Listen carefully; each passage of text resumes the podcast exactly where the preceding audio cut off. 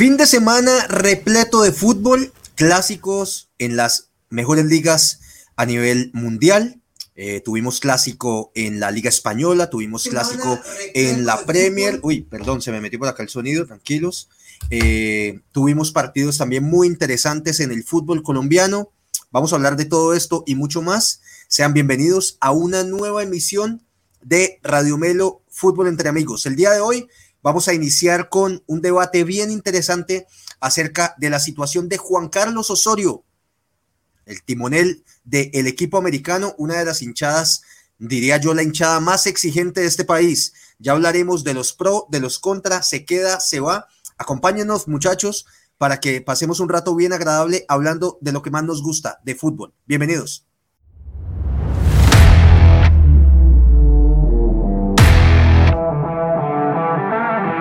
Disfrutas hablando de todo lo acontecido en el mundo del fútbol, este es tu canal. Ni expertos ni periodistas, solo un grupo de aficionados que disfruta del fútbol igual que tú. Aquí comienza Radio Melo Fútbol entre amigos. Bienvenidos al show. Hola amigos, buenas noches. Bienvenidos como siempre a su programa deportivo favorito de los lunes en la noche. Estamos aquí en Radio Melo para hablar de todo lo acontecido este fin de semana en todo lo que tiene que ver con el deporte rey, con el balompié a nivel mundial. Como les decía al inicio, vamos a hablar un poco acerca de los clásicos que se vivieron este fin de semana. Tuvimos clásicos en España, en Inglaterra, con el Manchester versus Liverpool, con un resultado bastante abultado, que ya entraremos a analizar qué está pasando con el equipo de los Diablos Rojos de la ciudad de Manchester. Eh, hubo también clásico en Francia, una liga que empieza a aparecer cada vez más en nuestros radares.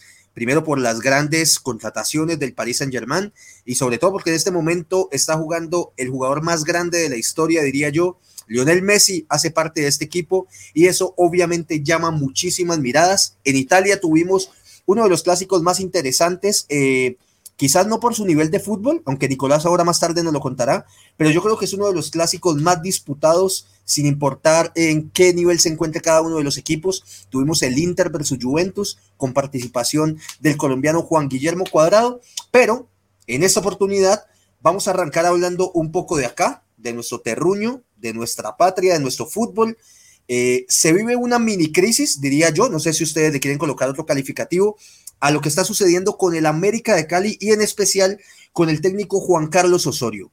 Eh, en la noche de ayer, el América de Cali pierde el clásico ante un rival bien importante para ellos, que es el Atlético Nacional, pierden 2-0 acá en la ciudad de Cali y se desata la furia de la hinchada americana. Pero para no dar más preámbulo, empiezo saludando a los muchachos y voy a empezar con Andrés Millán, representante fiel de la hinchada roja. Eh, mi hermano, buenas noches. No empecemos todavía, no, no, no, no quememos los barcos todavía. Quiero, dame por ahí un titular, algo que quieras decir inicialmente. No, no, no, un saludo primero a, todos eh, ustedes, muchachos. Muy contento de estar hoy lunes para hablar de fútbol, que hubo bastante buen fútbol. Eh, y pues nada, mi primer comentario al respecto es eh, que como hincha en América me siento triste más por lo extradeportivo que por lo deportivo. Así quiero arrancar y pues nada, vamos a debatir ahorita entre todos. Hay mucha gente que tiene opiniones dispersas, si se, quede, si se debe quedar, si no se debe quedar, pero la realidad es que hay que asumir son, del equipo son, son diferentes, entonces vamos a, debatirlo un poco más. Diego Esteban, esa calavera que se está asomando de casualidad será el fantasma de la B? que empiezas a echar ahí o, me estoy adelantando mucho. Diego y mi hermano, buenas noches, bienvenido papá, ¿cómo has estado? Bien, bien, no, es ponerle un poco de humor a, este mes de, octubre. Estamos en mes de, espantos, de fantasmas, tú lo dijiste, ¿no? De, también, si queremos, de, diablos, de, infiernos también. Bueno, no, vamos, mucho fútbol, mucho fútbol. Lamentable, me uno a lo que dice Andrés, lo, que pasó ayer en la parte extradeportiva. Eso no es solo fútbol, eh, es una excusa, ¿no? lo, lo que pasa, pero igual no, no no, no deja uno de, de, de, quedarse triste con, con, con, esas imágenes, pero bueno, eh, esperemos Juan Carlos Osorio, eh, a ver, a ver qué pasa si, si, se logra meter en los ocho, esto es largo, ¿no? Yo soy de los que piensan que Juan Carlos o Gunnar deben quedarse en el Manchester y en el América, que se queden un, buen tiempo más. Pues pucha, después de ese manotazo que le metieron al Manchester, no sé qué tan contentos estén, pero ya hablaremos de eso también, Dieguito, bienvenido, papá. Y finalmente... Saludos a Oscar, que, que, tiene acciones ahí en esa, en esa campaña del Manchester también. Ah, Todas las acciones. salió diciendo que el, que el Manchester era el campeón de la Champions y empezó el declive, papá, ¿oyó? Ese Oscar Iván es, no, van, van Oscar Iván debería ser el anti-bet play o sea, además deberíamos ponerlo acá a tirar resultados y que la gente haga los millonarios cada día acá en la ciudad de Cali. Nicolás, mi hermano, buenas noches, bienvenido. Hola muchachos, eh, contento. Nacional, Nacional ya pinta para campeón, pues no sé, me parece, va como punteando con, buena ventaja. No, pues sí, tranquilo, porque aquí este fútbol colombiano, aquí de eso es con octagonales y con la vaina que todo el mundo lo pone después igual. Pero pues Nacional está jugando bien, firme y pues de pronto hasta le saca el técnico otra vez a la América. Eh, esperemos a ver qué pasa. Hacía mucho tiempo que no veía tanto fútbol en un fin de semana. Uy, la verdad me vi casi todos los partidos. Eh, y también, muchachos, ahí que me, que me critican, ahí que a veces hablo de Fórmula 1. 400 mil personas entraron al evento de Austin, Texas, este fin de semana de Fórmula 1. Decime qué evento mete tanta gente. Decime Águilas Doradas versus Deportivo Cali. 400 y Radio Melo cuando juega Colombia en eliminatorias. y Radio Melo cuando juega Colombia en eliminatorias. Entonces, sí me vi casi todos los, me vi prácticamente, no, todos los clásicos, los importantes me los vi todos, entonces estoy aquí listico pues para hablar. No se les olvide darle de una vez, me gusta el video, eso nos sirve a nosotros muchísimo. Eh, para que se lo muestre. Mire que cada vez que usted le da me gusta empieza a llegar más gente porque le empiezan a recomendar el video. Suscríbanse al canal los que todavía no estén suscritos y síganos en las diferentes redes sociales, Radio Melo 2020 en Instagram, Radio Melo 2020 en Twitter. Eh, aquí en YouTube Radio Melo. Entonces, y en, y en podcast, ¿no? Escúchenos también en podcast, Apple Podcast, Google Podcast, Deezer. Para ahí los esperamos para que consuman todo el contenido de Radio Melo. Por si no disfrutan de pronto vernos, eh, de pronto le podemos ser más agradables solamente escuchándonos. Así que ahí en Spotify encuentran el canal de Radio Melo para que también se suscriban al mismo. Muy bien, muchachos, invitando a la gente que está conectada. Ah, nos interesa mucho la opinión de ustedes. En este canal, eh, gran parte de, la, de, las personas que nos siguen y que nos ven en vivo son hinchas americanos, así que nos interesa muchísimo sus opiniones. Vamos a intentar hacer un debate. Da la casualidad que hoy el único americano es Andrés, están Diego y Nicolás, que eh, hinchas de Nacional. Ustedes saben que yo represento a mi amado Deportivo Cali, pero que eso no nos impide hacer un debate. Eh, digamos, desde la sobriedad y desde entender cuál es la situación que se está dando con Juan Carlos Osorio, porque lo de Juan Carlos Osorio es un fenómeno, diría yo, que podría estar pasando con cualquier otro técnico y que se viene dando en los diferentes equipos a nivel colombiano y es cada tres o cuatro partidos que los resultados no se están dando para un equipo, empieza ese juego de se tiene que ir el técnico, se tiene que ir el técnico, se tiene que ir el técnico. Pero Andresito, yo voy a empezar con vos quiero que me contés cuáles son tus percepciones actuales de lo que es el América de Cali, por qué sentís que ayer hubo ese estallido por parte de la hinchada americana que aparentemente dicen basta, no queremos más continuar con el proceso de Juan Carlos Osorio y poco a poco vamos como desmenuzando lo que se viene viendo eh, con el equipo americano.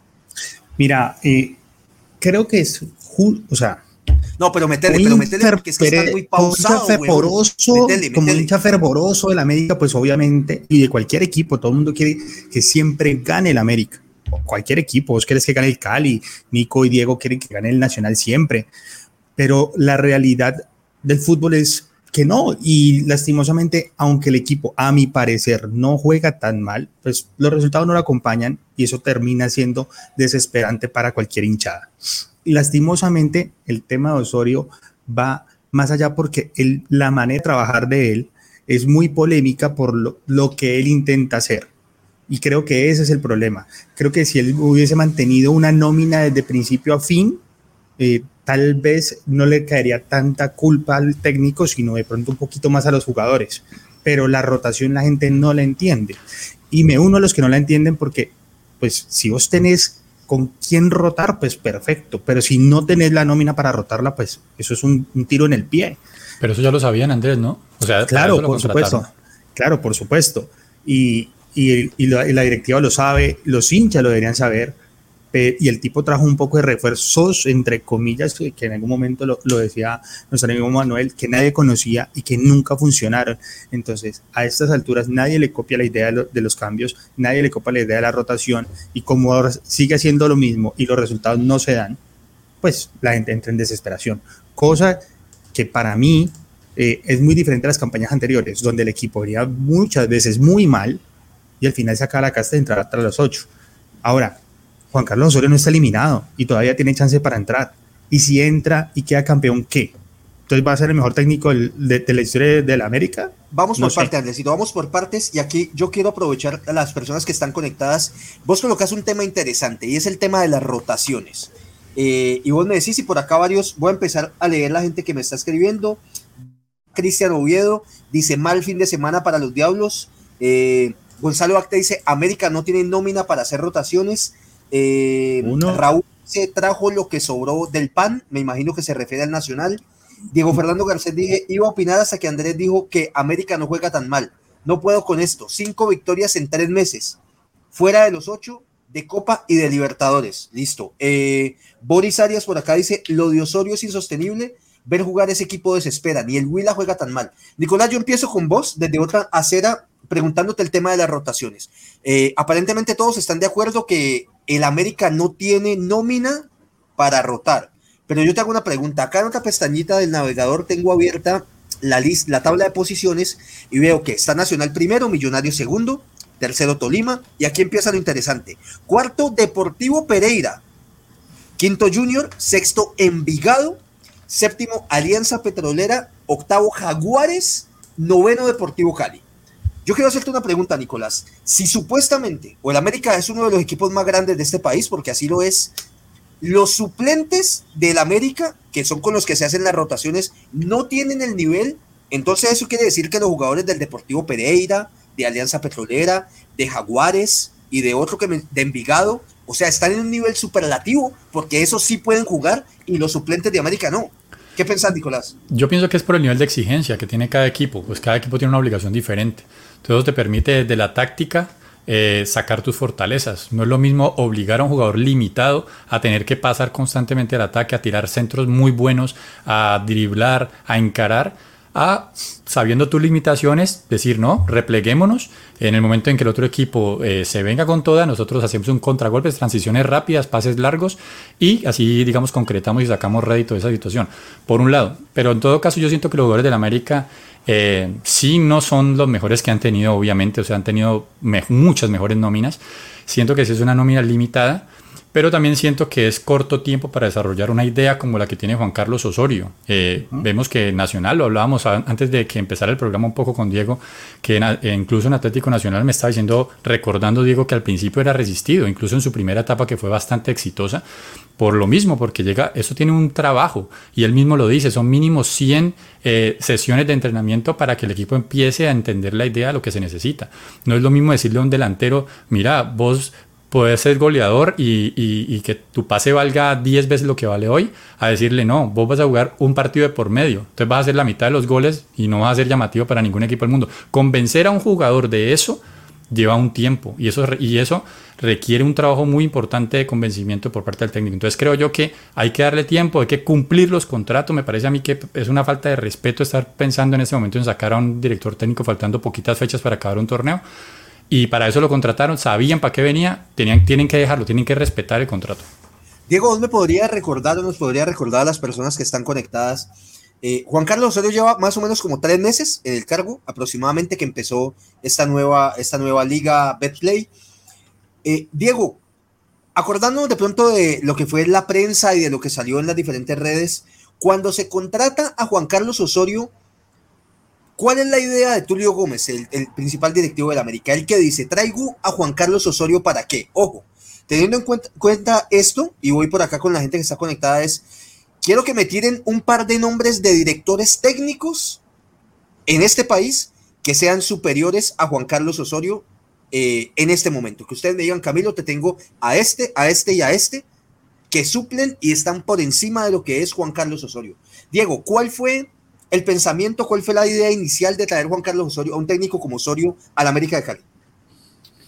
Yo creo que la idea de, Don Tulio es un equipo protagonista. Mm, pues ya si es campeón o no, eso lo, evidentemente también lo pide la hinchada y lo piden también a él como presidente en su balance es necesario también que tenga los títulos. Tiene dos ya, pero digamos yo creo que quiere consolidar quiere que quisiera, eh, quiere, ve un espejo en lo que hizo Juan Carlos Osorio en su etapa más exitosa en el fútbol colombiano, que fue con Nacional, y, creo que lo, lo, trae por eso. Ahorita, eh, pues sí, ahí lo, lo, que ha estado tal vez en este momento, lo, que no le ha faltado que tuvo en su etapa de Nacional, no tanto al principio, pero, pero digamos, eh, en su etapa constante con Nacional es que tenía muy buenos jugadores, ¿no? Creo que en ese momento el América, vamos a ver qué hace eh, Tulio Gómez en diciembre, pero yo creería que, que, que hay que esperar como,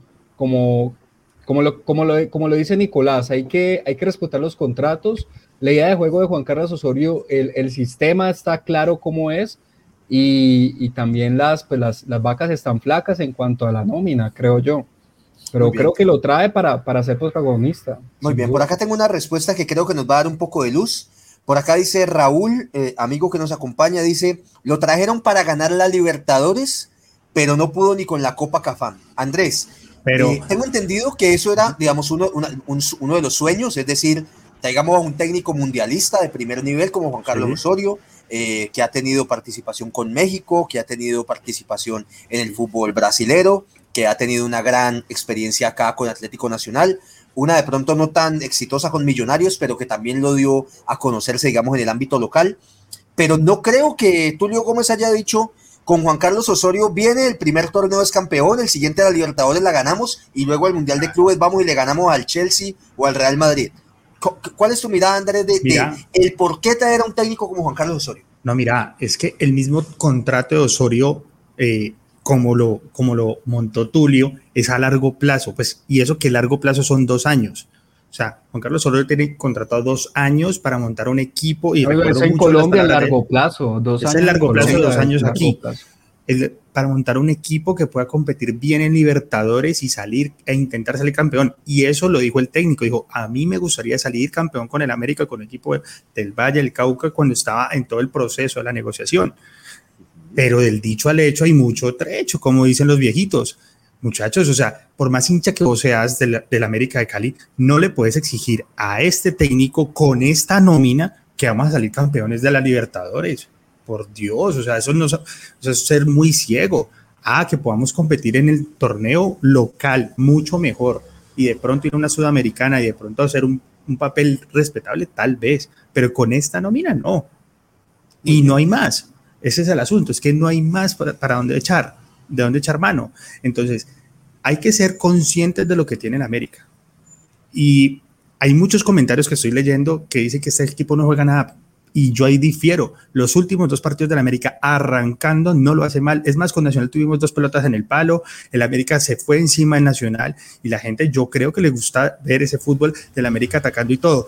Que después de que le hacen los goles, el equipo se desordena y no sé qué pasa en la cabeza de los jugadores y el técnico, porque no les está trabajando el tema de jerarquía, de saber cómo reaccionar en esos momentos, pues es otra cosa. Y ahí tiene culpa el técnico, sí, pero también los jugadores. Entonces, Creo que el tema es que el equipo sí ha mejorado, a mi parecer, futbolísticamente, pero después de que le hacen los goles se cae. Y ahí sí el técnico tiene mucho la culpa. Nicolás, ¿querías decir algo? No, pues que obviamente el América estuvo concentrado mucho tiempo en su principal rival, que es el Atlético Bucaramanga, y después de que ya pasó ese partido, ahí sí ya empezaron a jugar un poquito mejor, ya un poquito más distensionados. No, no, no. Por acá hay, un comentario, por acá hay un comentario de Germán Galvis que dice, ustedes no han entendido la idea de Osorio, es a largo plazo, primero descender, segundo quedarse cinco años en la B y por último ascender y ganar dos ligas seguidas. Toca pensar a futuro, lo dice Germán Galvis. Eh, Federico Vidal dice, Osorio en Nacional nunca tuvo la nómina que hoy tiene en América. Eh, por acá Diego Fernando Garcés dice nuevamente, ¿qué proceso se puede iniciar con esos Deiners, batallas y Joaos? Entonces, eso que dice Diego Fernando nos lleva a otra discusión y es, ¿el tema es de técnico o de jugadores? Por acá dice también eh, Gonzalo Acte dice, ¿cuánto vale la nómina del América comparada con las que están por encima en la tabla de posiciones? Interesante lo que dice Gonzalo, y yo lo decía ahora. Tenés por encima un Pereira, un Envigado, eh, tenés también por encima Jaguares, por amor a Cristo. Jaguares, muchachos, por Dios, sin demeritar en absoluto lo que hacen estos equipos. Entonces, vení, eh, Diego Esteban, esto es un fenómeno que todos los equipos, no solamente el América, eh, aunque yo siento que la hinchada americana es como más, más vehemente con ese tema de que cuando no les salen las cosas, tres o cuatro partidos ya quieren quemar el Pascual. Eh, Diego Esteban, ¿funciona esa técnica de seguir sacando técnicos cada cinco, seis, siete fechas porque no se dan los resultados? ¿O tenemos que empezar a revisar si el nivel de nuestros jugadores eh, tenemos que ser de pronto un poco más aterrizados y ver para qué nos está dando y a qué le podemos apostar? ¿Cómo lo ves? No, yo creo que eso no funciona, que eso de estar sacando los técnicos, de, ni siquiera que puedan completar un torneo cuando es de seis meses, ni siquiera que tenga esa garantía de que pueda al menos en seis meses, pero para mí lo mínimo sería un año. O sea, yo, yo por más de que vos seas del Cali y, esto sea motivo de burla, eh, eh, aplaudía eso que hacían con, con el profe Arias. Pues, Ser del Cali motivo de burla. Diego Esteban, sí. tenés, no, tenés razón lo que está diciendo, Diego Esteban. Algo del técnico y que, y que no lo sacan, bueno, y yo un creo año y que medio, un año y medio fracasando con Arias, un año y medio. Sí, fracasando es, es, un motivo de decirlo para el hincha. Eh, evidentemente no, se, no, no, lo, no, fue, no pudo ser campeón. Siempre se quedó ahí en las, en las rondas definitivas, pasando a, la, a, las finales, pero obviamente un equipo como el Deportivo que le piden ser campeón. Y yo te digo dos casos concretos del fútbol colombiano, que uno es el Tolima y el otro es Equidad, que, que cuando si vos te pones a pensar los procesos que han tenido con técnicos, los han sostenido con nóminas limitadas, con lo que dice Nicolás, que es, otra, es otro panorama de los equipos a que juegan ahí, con otras disposiciones que no están saliendo a atacar, sino a defenderse con básicamente con lo que tienen, pero, pero son dos ejemplos que, que se pueden poner ahí de que funciona un técnico bueno que, que pueda hacer algo en, en mediano largo plazo. Ni siquiera a largo plazo, mediano, digámosle seis meses, que les den seis meses por lo menos. Bien, Diego, Nicolás, Nicolás, mira, mira lo interesante, Nico, acá del tema de los técnicos y es, eh, en ese momento el líder del fútbol colombiano es Atlético Nacional y su director, su flamante director técnico es Alejandro Restrepo, que creo que es su primera experiencia en una liga profesional era el de las inferiores de Nacional y va de primero. Por supuesto, me van a decir, mira la nómina Camilo de Nacional, por supuesto. Pero entonces, Nicolás, ¿cuál es tu mirada frente a este mismo fenómeno de, eh, y te lo pongo así vos desde la mirada de, hincha de Nacional, si el América dice mañana, no más Juan Carlos Osorio, vení, ¿quién sigue después de Juan Carlos Osorio? No, eh, no. ¿A quién te sirve entonces? Es que y le pido a la gente que está conectada, regálenme nombres de técnicos. ¿Quién Juan Cruz Real, Juan Cruz Real, que vuelva Juan Cruz Real. Es que yo creo que la traída de Osorio también corresponde haber sacado un técnico que venía a ser campeón. O sea, ¿cómo va a sacar un técnico que viene a ser campeón y meter a cualquier persona ahí primeriza? Tenés que meter a un técnico de peso, si no, no hay justificación para sacar a un técnico campeón. Meten a Juan Carlos Osorio, yo te digo, o sea, ellos lo sacan es porque nosotros no conocemos la cartera en la interna que le representa a ellos más dinero. Si, tener, si quemar el fusible y empezar a, que, a generar más dinero por taquilla porque se generan nuevas expectativas o lo que sea, eh, la gente empieza nuevamente, no sé, a renovar esperanza y a comprar más camisetas, no sé qué pasará. Puede que le genere ellos más dinero por ese lado que sostener un proyecto y en lo deportivo intentar de pronto quedar campeones, que campeón solamente queda, bueno, dos por año aquí en Colombia y no es más, el resto supuestamente fracasan. Entonces yo creería que es más por ese lado, o sea, es como que antes los aguantaban, antes tenían como proyectos más largos porque de pronto pensaban mucho más en eso, en lo deportivo. Ahora ya piensan es en la billetera, no más. Vender jugadores rapidito, lo máximo que se pueda y chao. Es que en ese orden de ideas, Nicolás, y lo que estás diciendo, eh, ya voy a leer por acá un par de comentarios. Entonces, de Jaguares de Córdoba para abajo, que arranca el Deportivo Cali de ahí para abajo, los otros 12 que hay deberían estar buscando técnico. Imagínate. Todos están, los otros 12 deberían estar cambiando técnico en este momento. Sí, pero fíjate que no es, no es, exclusivo de Colombia, ¿no? No es exclusivo de Colombia. En Argentina, una, un récord de técnicos echados en las primeras fechas del fútbol argentino quedaron como 12 técnicos, si no estoy mal, Diego me corregirá. Eh, eso es una bestialidad. O sea, es que estamos jugando es simplemente, si no se gana es mal técnico. Entonces, a ver, Guimaraes no fue campeón con América y jugando bastante bien al final.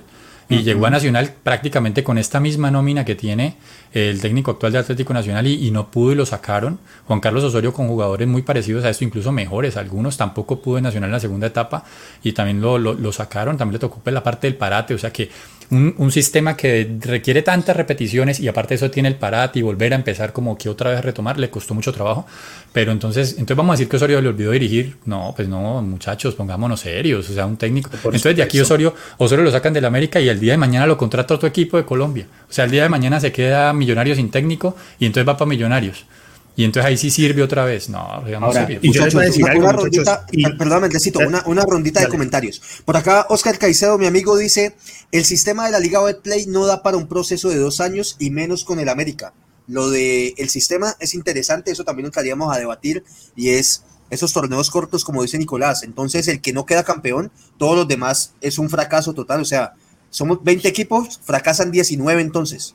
Entonces hay que buscar 19 técnicos cada seis meses. Eh, por acá dice, cuando pregunté por los nombres de los equipos, de los técnicos, perdón, Boris Arias dice, Guimaraes está libre, Gonzalo Acte dice, Pecoso Castro, eh, Oscar Muñoz, parte del staff de Radio Melo, dice, pero ojo que Juan Carlos Osorio también le fue mal en su última etapa con Nacional, que tenía una mejor nómina, incluyendo al Pogba colombiano, y le respetaron ese proceso, pero fracasó. Eh, Raúl dice, Guimaraes vuelve. Boris Arias dice, Guimaraes, Rangel, ¿cómo los extraño? Eh, por acá había un comentario que se me pasó que decía, eh, ya, Raúl dice por acá, esa papa caliente se la tiran a Gerson. Entonces aquí va nuevamente, Andresito, ibas a decir algo, por favor. Yo decir dos cositas. La primera, muchachos, y eso también tiene que ser una reflexión para todos los equipos en Colombia.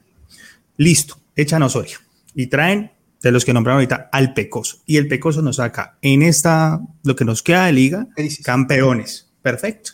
¿Y cuánto va a durar eso? y eso va a ser una buena representación en lo que vamos a hacer en torneos internacionales, porque yo les recuerdo, hemos sido el ridículo a nivel internacional en clubes desde hace varios años y justamente esta es una de los síntomas, que no se respeta ningún proceso de ningún técnico. Se desarman los equipos y los técnicos no continúan. Entonces llegamos a Libertadores y todo el mundo sí, muy felices con la estrella número 14, 15, ¿y qué? ¿Y eso para qué? Pues sí, muy bonito, celebramos en diciembre y tiramos cohetes y no se está haciendo nada en el fútbol colombiano.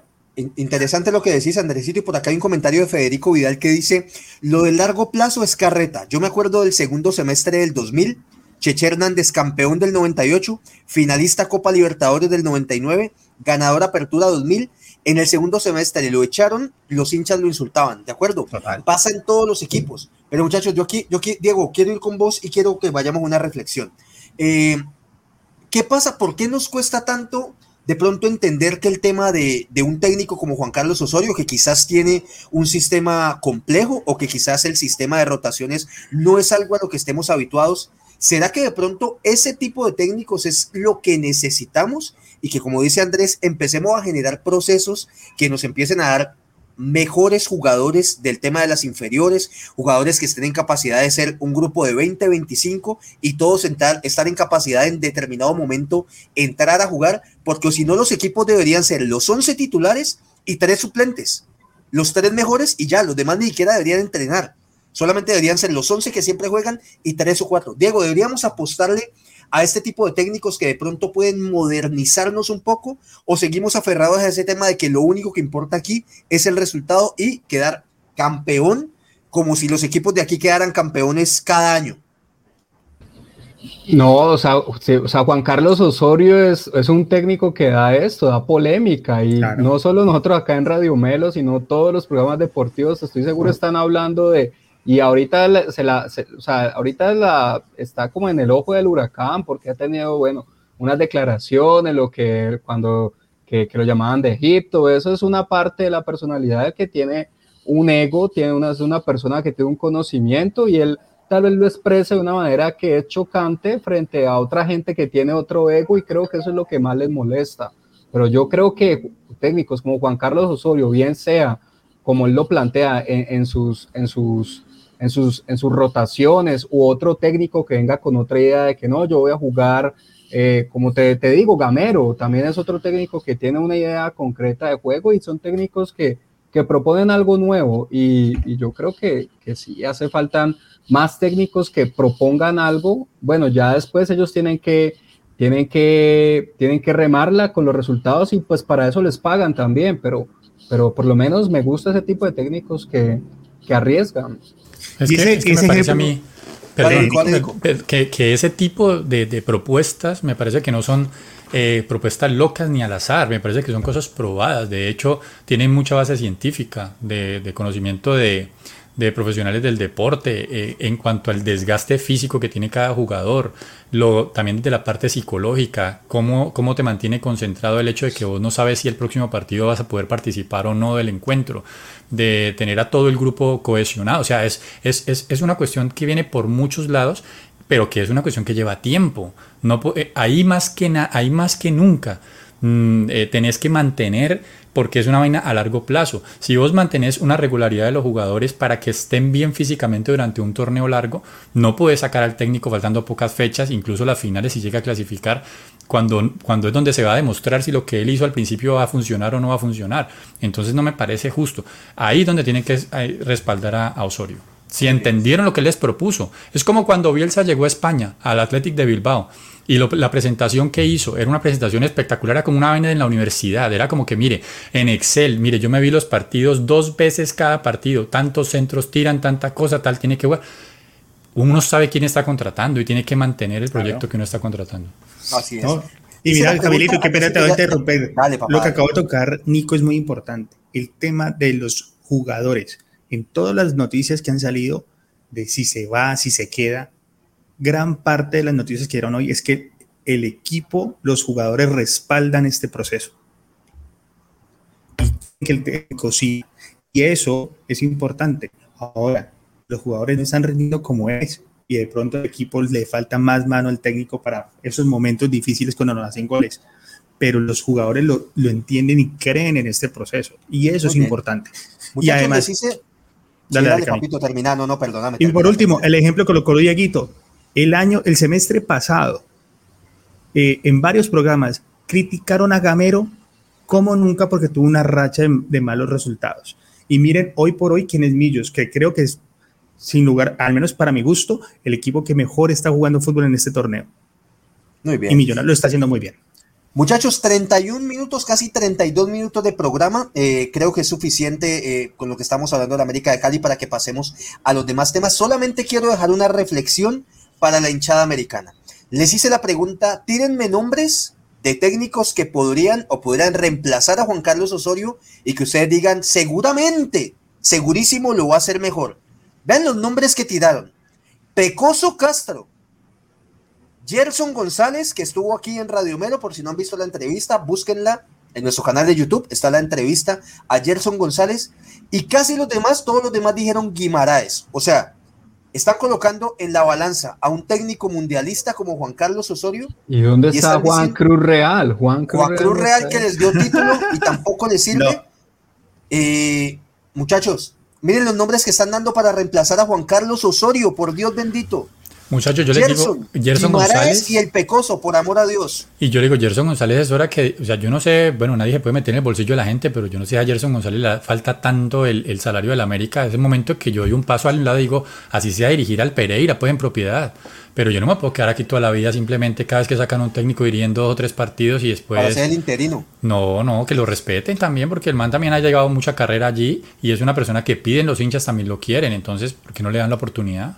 Muy bien, muy bien, muchachos, muy bien, muchachos. No olviden, por favor, dejar su like, nos sirve muchísimo para que el video llegue a muchas más personas. Eh, también no olviden suscribirse a nuestras diferentes redes sociales. En Instagram, Radio Melo 2020, donde colocamos constantemente eh, notas, información, noticias que salen en las diferentes redes, las vamos subiendo ahí para que ustedes puedan comentar. Así que suscríbanse. Recuerden también que nos encuentran en Spotify y en los diferentes podcasts para que nos escuchen eh, por si prefieren esta versión o ese formato de programa de Radio Melo Fútbol entre amigos. Muy bien, muchachos, intentemos hablar ya de los clásicos a nivel internacional y empiezo con Diego Esteban. Diego Esteban, contanos un poco cómo se desarrolló el clásico español, un poco devaluado, diría yo. Eh, ha perdido un poco de brillo, ya no están las principales estrellas a nivel mundial. Años anteriores nos encontrábamos eh, el enfrentamiento entre la luz y la oscuridad, el bien y el mal, entre Messi y Cristiano Ronaldo, que siempre le daba un sabor, un matiz especial a este clásico. Ahora eh, los focos están puestos en Vinicius Junior, madre de Dios, y en Ansu Fati, madre de Dios, ¿qué nos ha pasado? quien te ha visto y quien te ve. Gaby. Diego Esteban, contanos un poco de lo que fue este clásico en el país español. No, igual que el América, este es un clásico en construcción, con mucha juventud.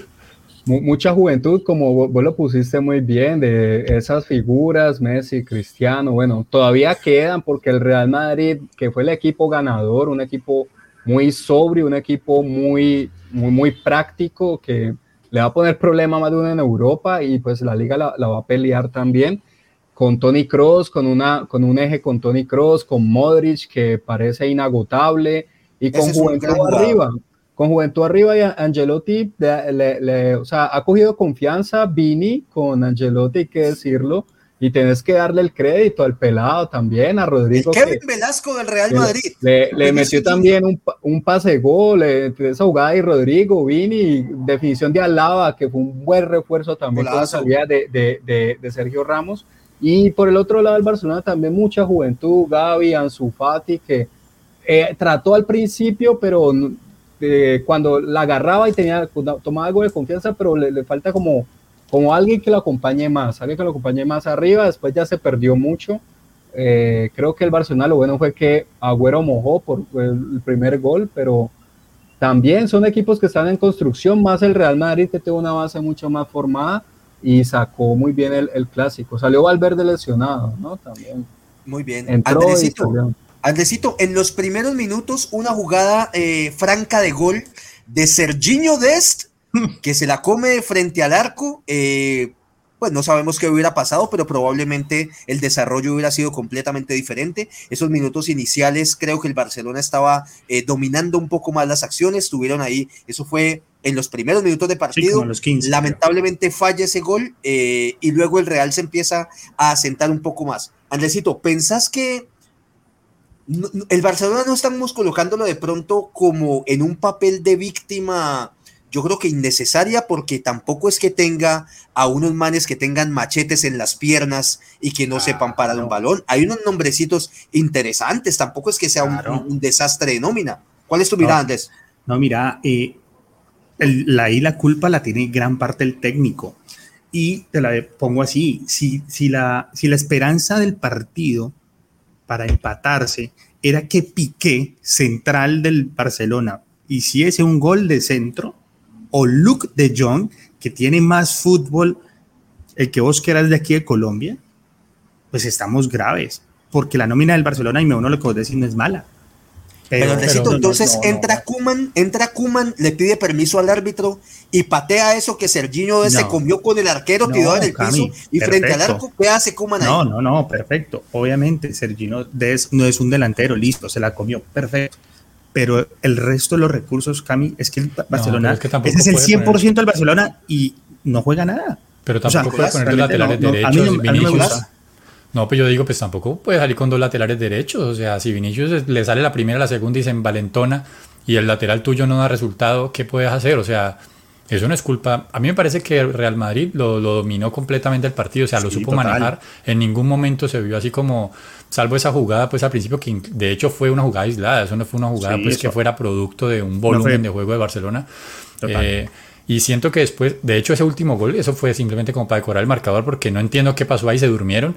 De hecho, cobraron una, un fuera de lugar, lo cobraron en el, en, el, en el campo del Real Madrid propiamente, o sea, una que tenían que haber devuelto el balón. Lo cobraron rápido y metieron ese gol. Pero tácticamente me pareció impecable lo del Real Madrid frente al Barcelona. Tranquilamente ganó el partido. Muy bien, muy bien. Diego Esteban, eh, nos, por acá había un comentario que me gustaría de Mario Ramírez. Papá, gracias por acompañarnos nos pide que hagamos una comparación entre el Liverpool y el Paris Saint Germain. Me imagino que lo que está tratando de decir es que el Liverpool sin tantos nombres rimbombantes, podría entender yo, eh, es una máquina de jugar al fútbol y el París con las grandes estrellas que tiene en este momento, aún se esperaría un poquito más de espectáculo, diría yo, eh, de su fútbol, un empate bastante gris, bastante plano ante el, el de Marsella. Dale, Nico. No, que ese es el resultado. Qué pena ahí que no, que no le di la palabra a Diego, pero eh, es el resultado, me parece, don Mario, que eh, el PSG está jugando bastante sabroso. A mí me gusta, cada vez juega mejor. no, las jugadas que Ilvana, que hacen más de 4, 5, 6 pases, no están terminando en gol, pero cada vez se presentan más por partido. Llegan al arco y lo botan o hacen un pase de más o lo que sea, pero cada vez están jugando más bonito. Y ese es el fútbol que nos gusta a nosotros en Colombia. Nosotros no nos engañemos, no me vengan a mí a decir aquí que a nosotros nos gusta el fútbol directo y, el, y, lo, goleador y ya. A nosotros nos gusta aquí es el taquito, el, el, túnel, el sombrerito, la palomita, la chilena. eso es lo que nos gusta aquí en Colombia. de Rafael Dudamel. Eso, es lo que nos gusta aquí en Colombia. Defendámonos 89 minutos y a ver qué nos sale allá adelante. Bendito sea mi Dios. Vamos, Dudamel. Y haciendo la comparación, lo que pide Don Mario eh, con el Liverpool, claro, un equipo sumamente eficaz que sabe a qué juega, que todas sus fichas están bien posicionadas, subiendo nivel como estaban hace un par de años. Y, me parece que está en un nivel de gracia. Ese partido Liverpool contra Manchester, contra Liverpool, que el Manchester era local, no me, pareció un, no me pareció un partido donde el Liverpool le pasara horriblemente por encima al Manchester. ¿Sí? No, a mí me pareció que fue un partido en el que fue sumamente eficaz. Errores puntuales en la defensa. Sí, a mí no me pareció un dominio absoluto del Liverpool, no me pareció. Me pareció que fue muy eficaz en los momentos que llegó y ya después del segundo tiempo sí fue un trámite, o sea, un equipo que dominó a placer el balón con posesión, no más. Es mi, es mi, es mi forma de verlo. Y tu mirada, porque vos sos fiel seguidor del Liverpool. No, es un equipo ya muy contundente. Tuvo un bache, no, el torneo, el la liga pasada, eh, pero en ese momento Salah está en estado de gracia y cinco goles en, el primer tiempo.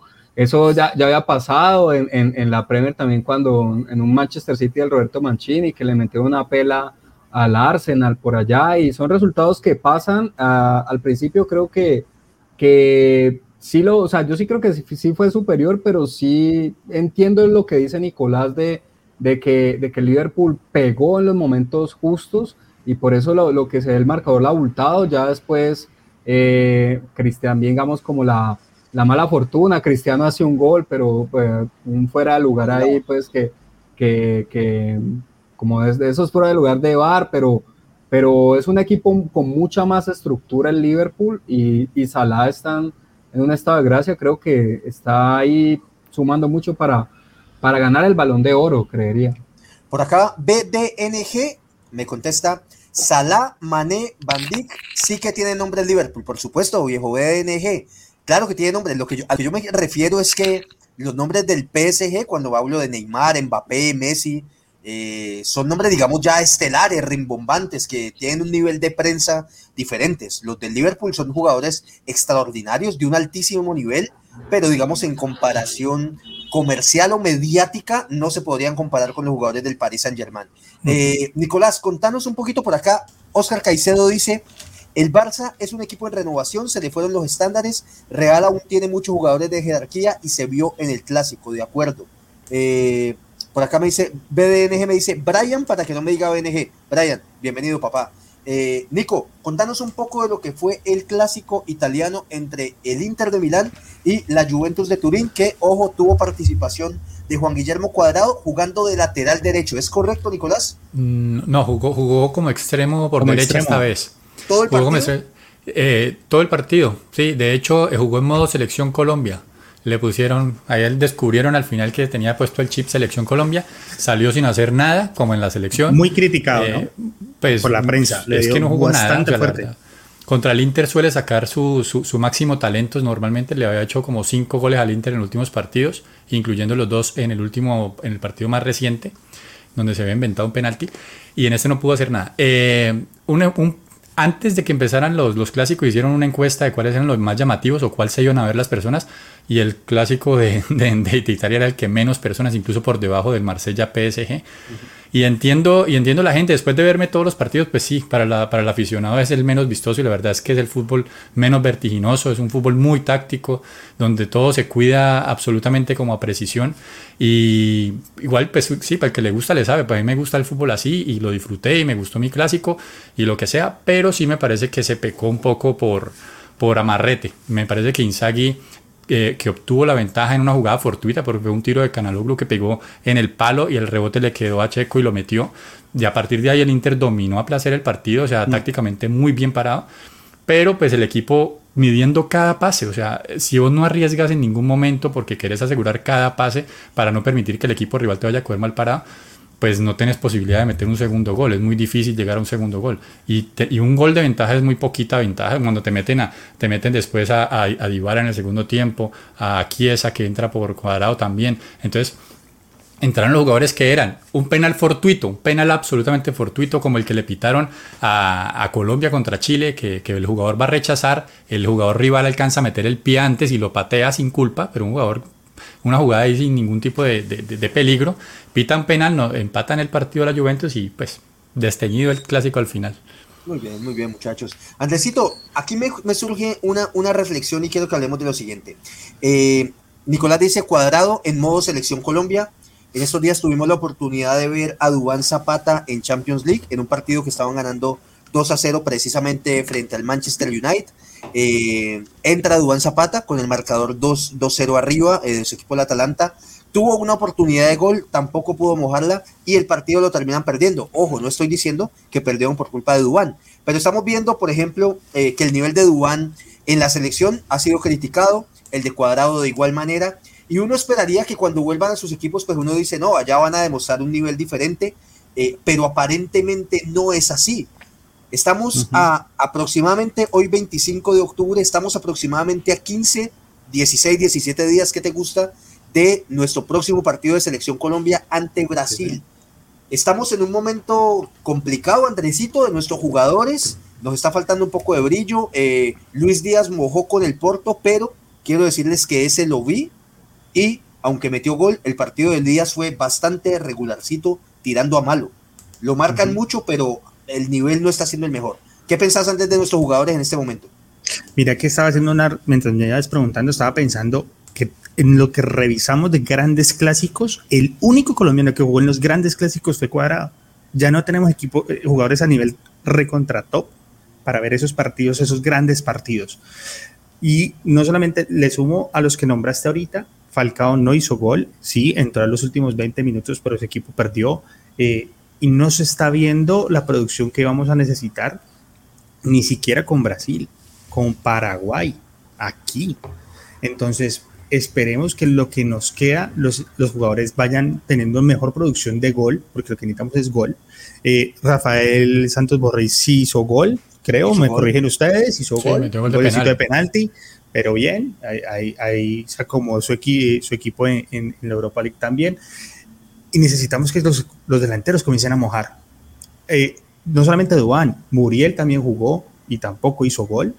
Entonces es preocupante, para mí es preocupante. Esperemos a ver cómo vuelve Borja, que creo que ya está habilitado. Hoy escuché noticias que ya está habilitado.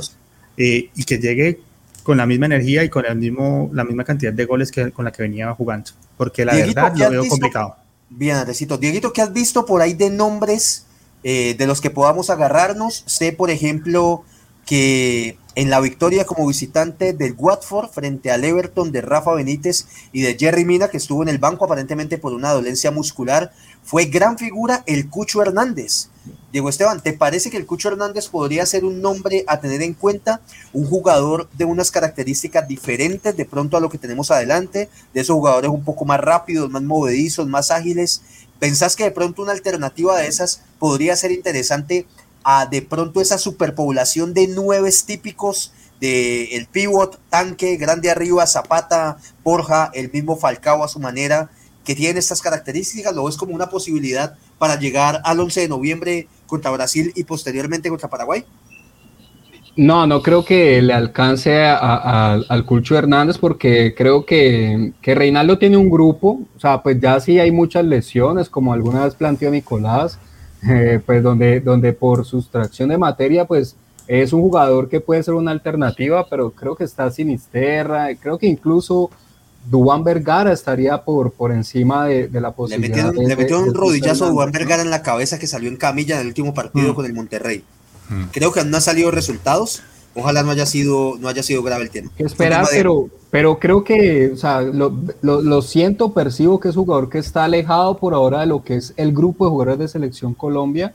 Para febrero para, para la, o, un o partidos amistosos en diciembre que seguro sacarán uno, habrá algún partido por ahí en diciembre, en enero, tal vez podría ser. Creo que para esta convocatoria, eh, más allá de que si hay muchas lesiones, en, en, la parte de adelante, la parte del ataque, no, no le veo mucha posibilidad. Igual, pues primero tendría que ir el Búfalo, el Búfalo Morelos. Metió su gol 100 en la, liga, en la liga escocesa y mandó, que generó polémica porque después mandó como, un, como una imagen que aparecía 100 goles y aparecía el, el, el, emoji que hacía que calla la boca a la gente. Pero si usted acerca eso, allá adentro decía Camilo, decía adentro. Decía así, Camilo. No, y te, no, no, no, no, y te, lo voy a contestar, y te lo voy a contestar, Nicolás. Tiene razón. Y te lo voy a decir. Yo, siendo el Búfalo Morelos, que aquí lo hemos defenestrado de todas las maneras posibles, y hemos dicho que debería ser de la selección, pero de Villar o de Sapo de la selección Colombia. Mi pana, lleva 100 goles por allá en donde sea y tenés a un jugador como Duan Zapata, eh, que ya lleva más de un año en Selección Colombia con diversas oportunidades y no la mete, yo también digo, eh, Reinaldo, papacito, ¿yo para cuándo? Tírame, tírame 20 minuticos, ¿no? O tírame de titular un partidito y déjame jugar los primeros 45 a ver qué hago. Es que ese es el tema. Ya hay un punto donde empiezan a decir, vení, eh, cuántas oportunidades, cuántas oportunidades hay para los demás y cuánto cuando me toca a mí un ratico, ¿no? Por ahí hay otros jugadores. Este muchacho que está en Rusia, eh, John Córdoba, eh, también delantero. Bueno, muchachos, minuto 50 me está recordando por acá producción. Eh, estamos con la intención de terminar el programa antes de una hora, así que entro a la última ronda, muchachos, su última opinión y despedida. Arranco con Nicolás, precisamente con vos. Nico, tu última opinión y despedida, por favor. no, pues nada, muchachos, de recordarles que den el like al video, que lo compartan.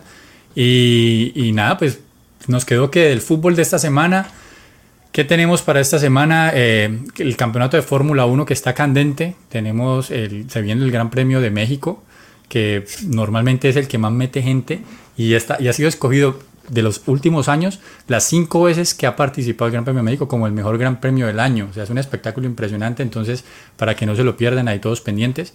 Agradecer siempre como los que están aquí firmes, que veo caras muy conocidas y, y siempre son los que están ahí apoyándonos. Entonces, a darle las gracias infinitas a ustedes. Pero veo a Juan Garzón que nos ve desde Australia.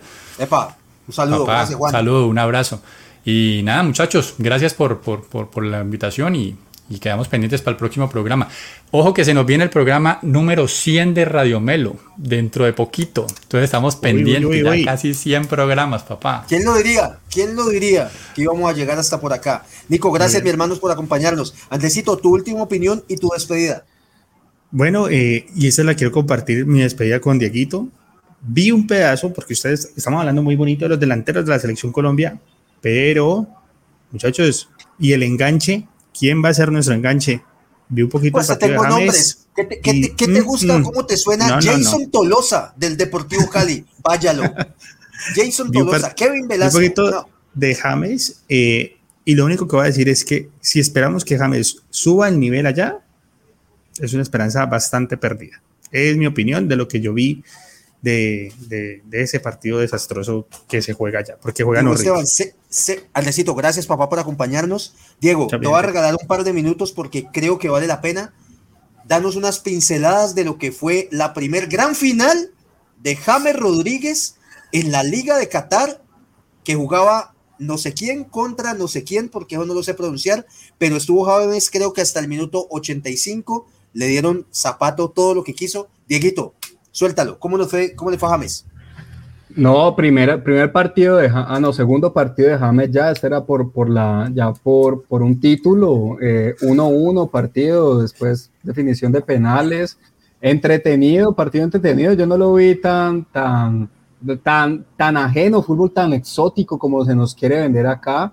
Eh, un equipo, un equipo más estructurado el de, el de Xavi, no, no me parece tan, no, no, no, no me pareció tan terrible, lo disfruté por momentos, no sé si por la emoción de ver nuevamente a James.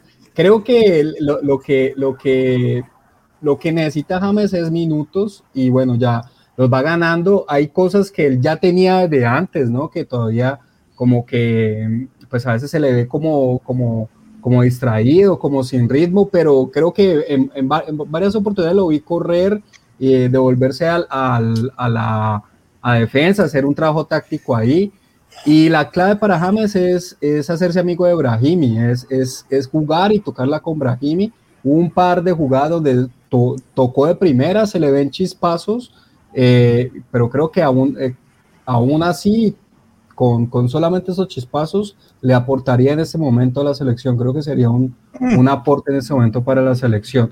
Y para finalizar, ganó la selección Colombia el sábado, selección Colombia femenina, jugaron acá en Cali, a Chile. Y el viernes campeón mundial de peso crucero Oscar Rivas, también contra un pugilista apellido Rosicky. Canadiense, ¿no? Canadiense. canadiense, tal vez con alguna eh, raíz checa de Toma Rosicky, tal vez me recordó a mí, pero bueno, no sé, ganó Rivas, Rivas campeón, campeón. Hincha americano. Mundial. Muy bien, muy bien. Dieguito, muchas gracias, mi hermano, por acompañarnos. Familia, gracias a todas las personas que se conectan, que se toman el tiempo de escucharnos, de vernos, ya sea en vivo o posteriormente. Así como tenemos programas donde se conectan 800 personas eh, cuando se nos ilumina a la Virgen María y nos empiezan a llegar las personas al programa. Eh, para los 15, 16, 17, 20 que nos den cada lunes, eh, hacemos el programa con el mismo amor, con el mismo cariño de hecho, si llegamos a 100 programas, es gracias a esos 15, 16, 20 que están cada lunes. Es a ustedes, no a los 800 que llegan esporádicamente. Eh, son ustedes por eso los que estamos cumpliendo o que vamos a cumplir esos 100 programas. Así que agradezco de verdad a todas las personas por apoyarnos en esto que hacemos. Lo hacemos por, porque nos gusta, porque disfrutamos reunirnos, porque nos parece chévere sentarnos acá un rato a conversar de fútbol, como lo hacemos por los diferentes grupos de WhatsApp cuando nos vemos, cuando nos hablamos, pero queremos llevar esto a todos ustedes para que también tengan un ratico en el cual puedan expresar sus opiniones a favor, en contra, bueno o malo, blanco, negro, gris, como quieran. Este es su espacio para que lo hagan, así que muchísimas gracias a todos de verdad por estar ahí. Nos vemos el próximo lunes a las 8 pm, sin falta, para que analicemos lo que se venga en esta semana de fútbol y demás deportes. Así que gracias a todos por estar aquí. Esto fue Radio Melo fútbol entre amigos. Nos vemos. Chao, gracias. Uy.